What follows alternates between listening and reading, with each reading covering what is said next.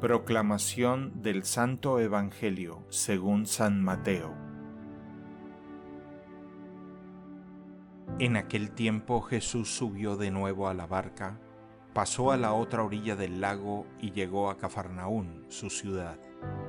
En esto trajeron a donde él estaba a un paralítico postrado en una camilla.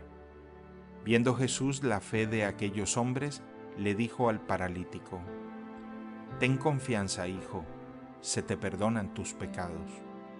Al oír esto, algunos escribas pensaron, Este hombre está blasfemando. Pero Jesús, conociendo sus pensamientos, les dijo, ¿Por qué piensan mal en sus corazones? ¿Qué es más fácil, decir, se te perdonan tus pecados, o decir, levántate y anda? Pues para que sepan que el Hijo del Hombre tiene poder en la tierra para perdonar los pecados, le dijo entonces al paralítico, levántate, toma tu camilla y vete a tu casa. Él se levantó y se fue a su casa. Al ver esto, la gente se llenó de temor y glorificó a Dios, que había dado tanto poder a los hombres.